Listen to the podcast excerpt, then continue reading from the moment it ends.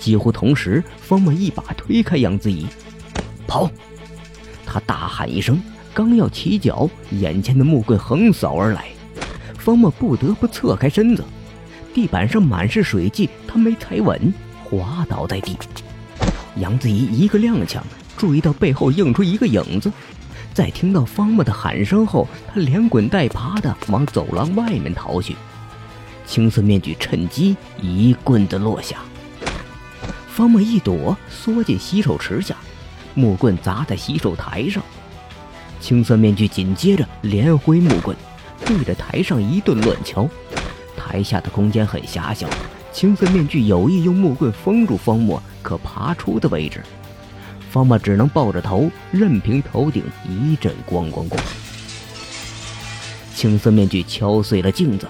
闪光的碎片如同瀑布一样哗哗落下，待声音一停，方墨的面前已寻不到青色面具的身影。方墨背后一凉，坏了，杨子怡！杨子怡刚跑出走廊，背后一阵巨响，一道白色的影子冲出了洗手间。青色面具速度很快，杨子怡随手拉倒一座落地灯，拦在路中间，可没什么用处。青色面具大步一跨就追了上来，别墅的房门越来越近，背后青色面具也近在咫尺，几乎只是一伸手的距离。杨子怡一转身，登上了二楼的楼梯。青色面具扑了空，一把关上房门，别墅里瞬间陷入一片黑暗。杨子怡管不了那么多，一步两阶，甚至用上手爬上了二楼。直接窜进最近的一个房间，还没关好门，一根木棍窜出，卡住了门缝。杨子怡使出浑身力气挤着木门，但无济于事，木门一震，他摔倒在地上。青色面具喘着大气，一步步走来：“别过来，别过来，别过来！”杨子怡用手推着地面后退，没几下，背后一抵。到墙根了，而此时此刻，面前的青色面具已经高高举起了木棍。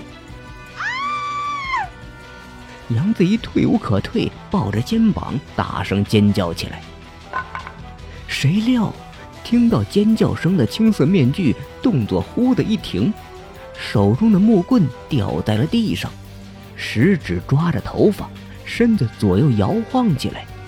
面具之下传来痛苦的呻吟声。这个时候，门口传来方墨的声音：“林鹏，你真的要下手吗？他可是杨子怡，你初中的同桌，一个条件优越、高高在上，却一直不曾看低你的人。你确定要下手吗？”“哦哦，方墨，你你闭嘴，你闭嘴！”青色面具喃喃着，顺着墙面绊倒在地上，双手拽着头发，不停用头撞向墙面，好像疯了一样。方墨没有继续说下去，用手向杨子怡传递了一个摘下面具的手势。杨子怡明白了方墨的意思，目光愣在青色面具的身上。面前刚才凶神恶煞的怪物在地上蜷缩着身子，正瑟瑟发抖。他胆怯了，他犹豫了，半晌，他还是伸出了一只白皙的手掌，颤抖着靠近那张狰狞的面具。子豪，你，你，你没事吧？面具之下。是一张惨白的脸庞，那人皱着眉头，脸上写满了疑惑，看看杨子怡，看看方墨，又看看杨子怡手中的面具，又看看自己的穿着，他忽地往墙上一靠，想说什么，张开嘴，却失声了，好像有什么话堵在了喉咙里。